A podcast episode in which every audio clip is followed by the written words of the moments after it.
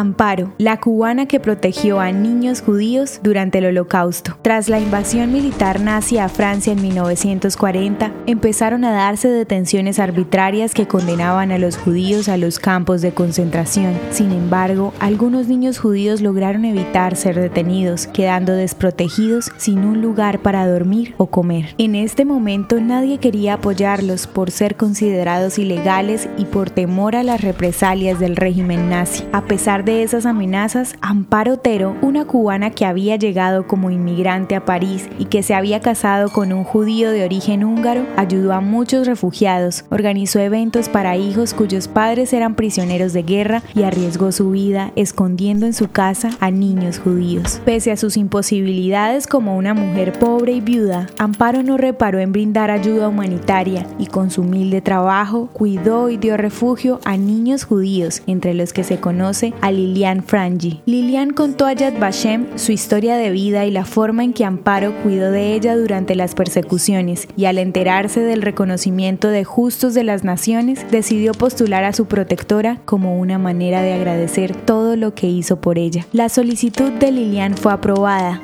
logrando el reconocimiento de Amparo Otero Papo como justa de las naciones el 14 de julio del 2011. Amparo, una mujer de ascendencia latina, ejemplo de amor en acción a favor de los judíos.